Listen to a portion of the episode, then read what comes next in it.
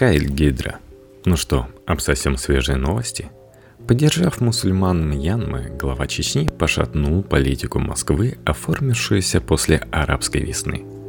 Кадыров против МИДа. Неожиданные последствия выступления пехотинца Путина. Владимир Фролов, эксперт в международных отношениях на Репаблик.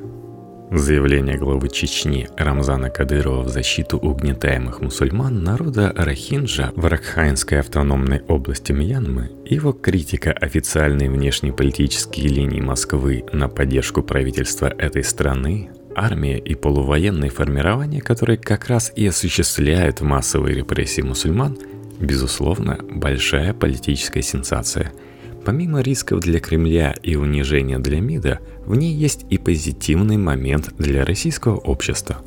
В своем обращении в Инстаграм, впоследствии удаленном, но сохранившемся в YouTube, Кадыров говорит следующее.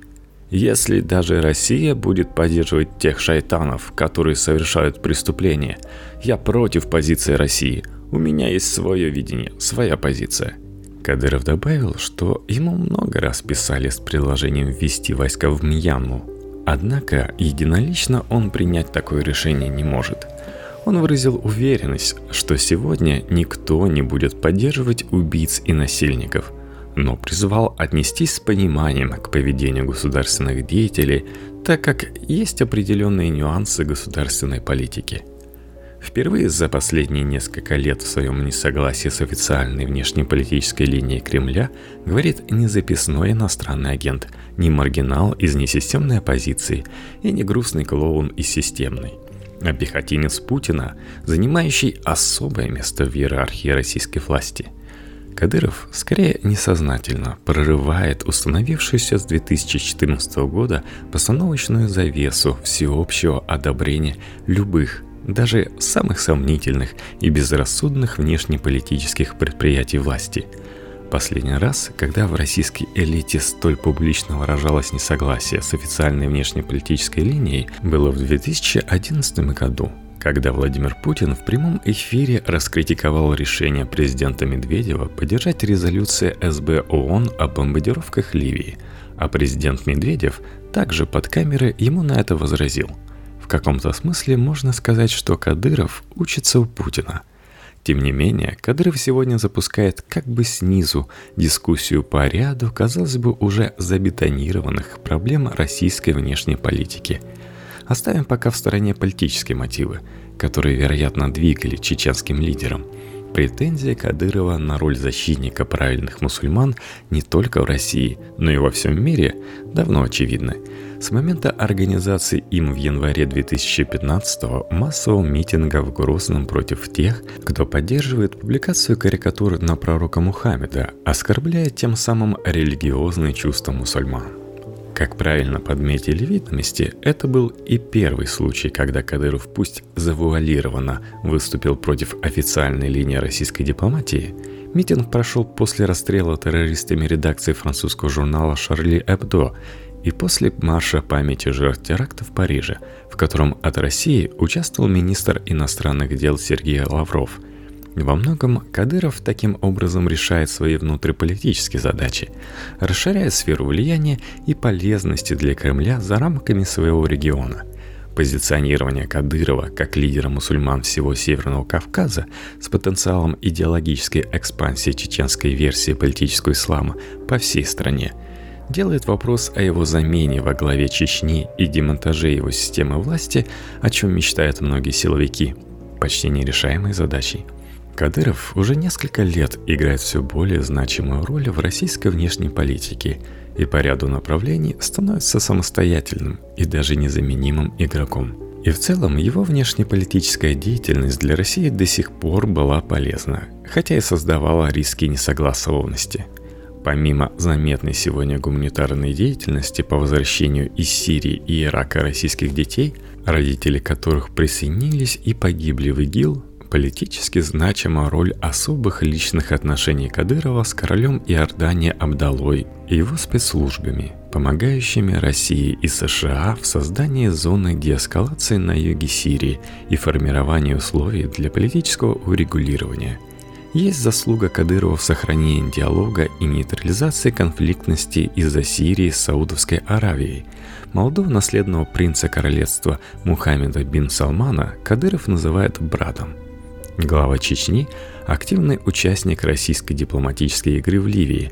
Его помощник, российский бизнесмен Лев Деньгов, возглавляет неформальную контактную группу по Ливии – ее курирует замминистра иностранных дел Михаил Богданов и депутат Госдумы Адам Делимханов.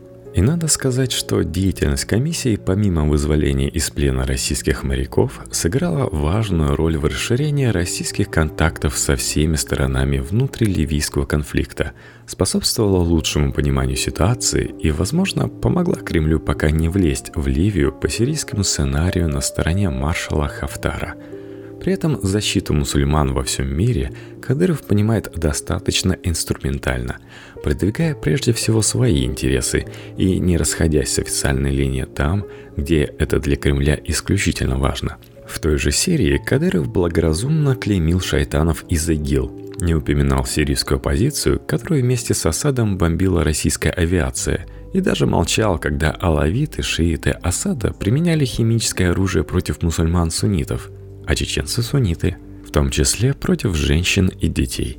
Инструментально и позиция Кадырова с осуждением геноцида мусульман в Мьянме. До сих пор Россия была полностью на стороне правительства Мьянмы, блокируя совместно с Китаем все попытки международного вмешательства – в январе 2017 года Россией и Китаем была заблокирована резолюция СБ ООН, а в марте более слабое заявление председателя Совбеза – осуждавшие действия правительства Мьянмы. Не далее, как 28 августа, МИД РФ выступил с официальным заявлением, резко осуждающим вооруженную вылазку так называемой «Армии спасения Архенджей Аркхайна», и серию нападений на полицейские участки и армейские подразделения, расположенные в трех приграничных с Бангладеш округах Ракхайнской национальной области Мьянмы, в результате которых погибло 11 мьянманских силовиков.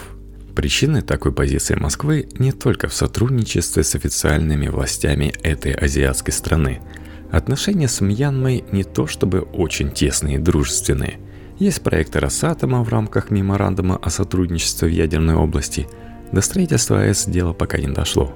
Есть проекты Ростеха, строительство завода по производству чугуна.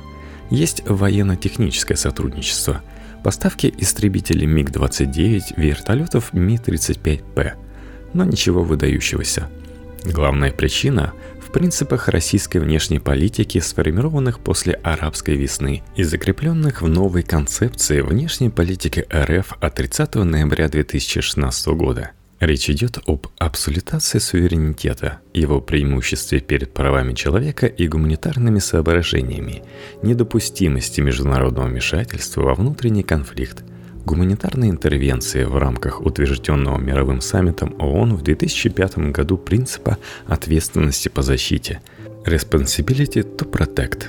Москва теперь считает данную концепцию прикрытием вооруженного вмешательства для свержения неугодных Западу авторитарных режимов и блокирует ее применение по всему миру, чтобы, не дай бог, не создавать прецедент для подобных операций вблизи российских границ – Призвав защищать мусульман Мьянмы, Кадыров выступил всего лишь в соответствии с принципами ООН, но при этом разрушил базовую аргументацию российской внешней политики, на которой построен весь дискурс противодействия цепным революциям и гуманитарным интервенциям, включая российскую операцию в Сирии – Симпатии, высказавшись об идее послать войска в Мьянму, Кадыров, видимо, не думал о том, что до сих пор самыми успешными военными операциями по защиту и спасению мусульман были боевые действия НАТО в Боснии и Косово в 90-х. Но этим он непреднамеренно дезавуировал базовый нарратив российской внешней политики и пропаганды, указывающий на эти гуманитарные интервенции НАТО как на источник всех бед и угроз для мирового порядка – Москва, правда, не любит вспоминать, что другой успешной гуманитарной интервенцией со сменой режима было поддержано СССР вторжение вьетнамской армии в Кампучию в конце 70-х, положившее конец зверствам красных хмеров.